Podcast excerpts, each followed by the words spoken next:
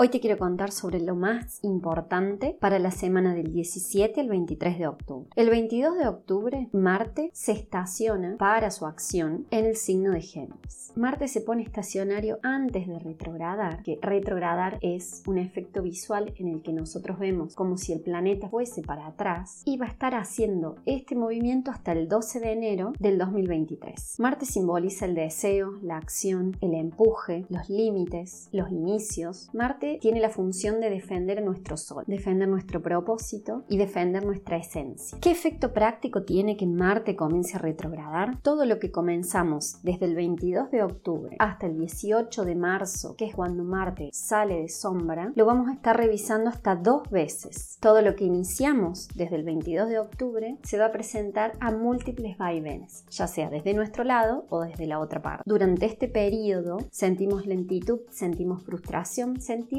que las cosas no salen, pero es lo armónico con el movimiento que está haciendo el planeta Marte. Estos meses, hasta marzo, tenemos que aprovechar para revisar nuestra relación con la ira, nuestros propios deseos y si nos la jugamos por las propias necesidades y lo que queremos para nuestro día a día, para nuestra vida. A partir del 18 de marzo, ya lo que hacemos, lo que llevamos adelante o lo que iniciemos, ya va a ser firme. Pero recordemos que este periodo es de revisión una y otra vez de lo que sea que inicie. Este fue tu GPS astral para la semana del 17 al 23 de octubre. Si quieres saber más de astrología, me puedes seguir en el Instagram arroba luastrology, en el Facebook luastrology o en la página web www.luastrology.com. Hasta el próximo capítulo.